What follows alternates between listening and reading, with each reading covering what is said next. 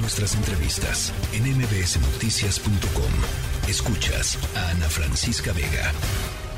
En la línea telefónica, Elías Camaji, periodista de El País, quien ha seguido pues muy de cerquita este, este juicio, este tema. Elías, eh, pues muy sorpresivo lo que sucedió ayer en la noche. Hola Ana Francisca, sí, sorpresa mayúscula aquí en la Corte de Brooklyn.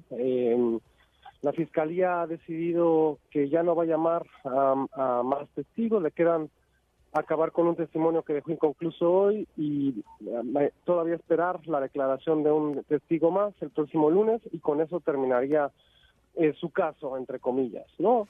A partir de ahí, ¿qué va a pasar? Bueno, eh, la, la gran incógnita que se abre a partir de la decisión de la Fiscalía de no llamar a todos los testigos que tenían preparados, eh, es si Genaro García Luna va a declarar directamente en su propio juicio. Esa es una decisión que va a tener que tomar eh, él junto con su equipo de abogados, ¿no? Y lo sabremos. Si eso pasa, va a ser el martes, por, por los tiempos que nos marcaron hoy. después de eso, el, el, el miércoles probablemente, eh, se, o el jueves, se hagan los alegatos finales, que es la última oportunidad que tienen ambas partes para eh, para tratar de convencer al, jurado, ¿no? Sí, sí, sí. Eh, ahora, Elías, ¿qué, qué digamos, qué, qué explicaría Em, por supuesto, no somos parte de la fiscalía, pero digamos, ¿qué explicaría un, cambio de este de este tamaño? En el hay, alguna señal que hayan ustedes percibido eh, como periodistas, como reporteros que están siguiendo eh, este juicio ahí en, en, la propia corte, una señal de la fiscalía o del o del propio juez en, en, torno, en torno a esto, porque, digamos, una cosa es quizá eh, decir, pues de los 70 testigos que yo tenía, eh, pues 10 no me van a servir, pero la cantidad, digamos, de días que terminan por, por decir esto no va a suceder y, y estos testigos ya no, ya no me están importando, ya no están pesando para mi caso, ¿cómo lo ves, Elías? Mira, esto se produce después de que el juez Kogan les dijera que no estaba tan interesado en pruebas que dieran mayor contexto sobre el narcotráfico en México o que hablaran sobre hechos que van desde 2012 a la fecha. Eh, el juez Kogan restringió mucho lo que iba a admitir en la corte, dicho y mostrado al jurado, ¿no? Estoy hablando también de fotografías, de documentos.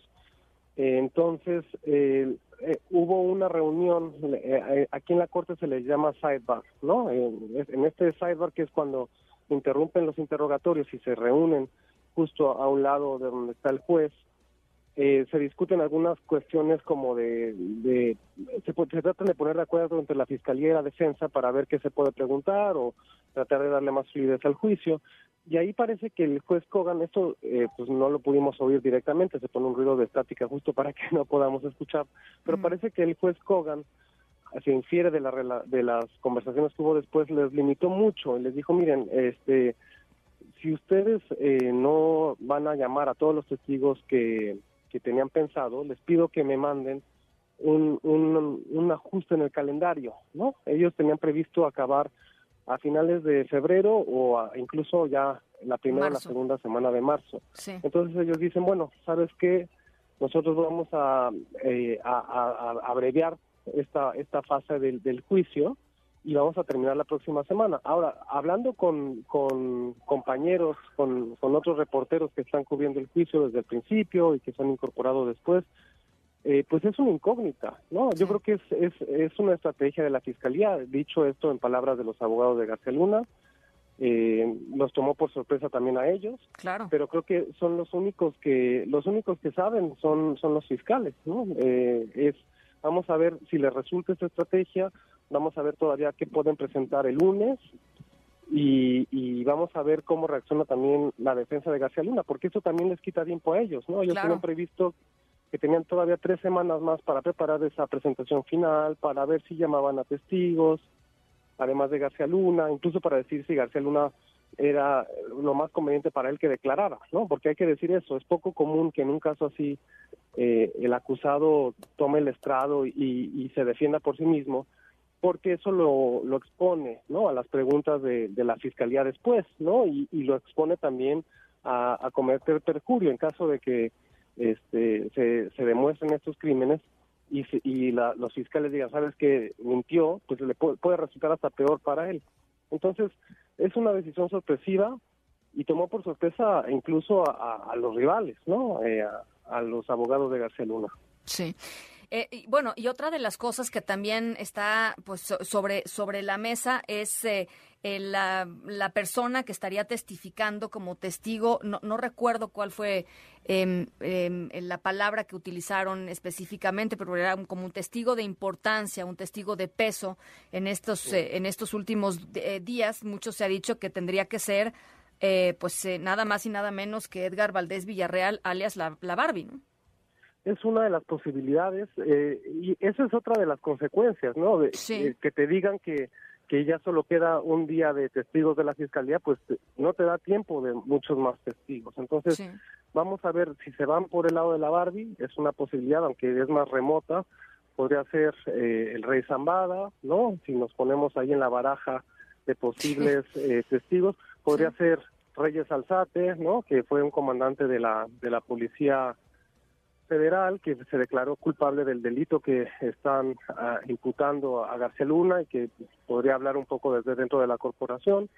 Pero eh, yo creo que lo que nos enseña esta última jornada es que es muy difícil adelantar cualquier cosa y lo mejor es esperar. Entonces lo sabremos la próxima semana porque mañana no hay audiencia, eh, van a tomarse un receso y, el lunes sabremos finalmente quién es este último testigo ¿no? que habla contra Genaro García Luna. Y, e y, interesante porque además también podremos quizá ya hacernos ahora sí una idea muy clara de las de las contundencias, digamos, no nada más de los dichos, sino de las contundencias presentadas por la propia fiscalía. ¿no?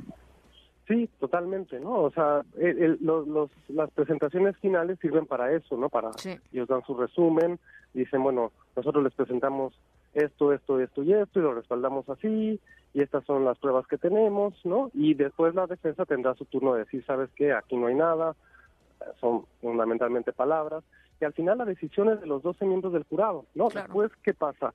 Eh, el juez los instruye, les da instrucciones de cómo tienen que hacer ese veredicto sobre los cinco delitos que se acusa a, García Luna, y después hay un periodo de, deliberación que es, eh, pues no tiene un plazo definido, tomará unos días más probablemente o quizás sea muy rápido, eso también nos deja más dudas.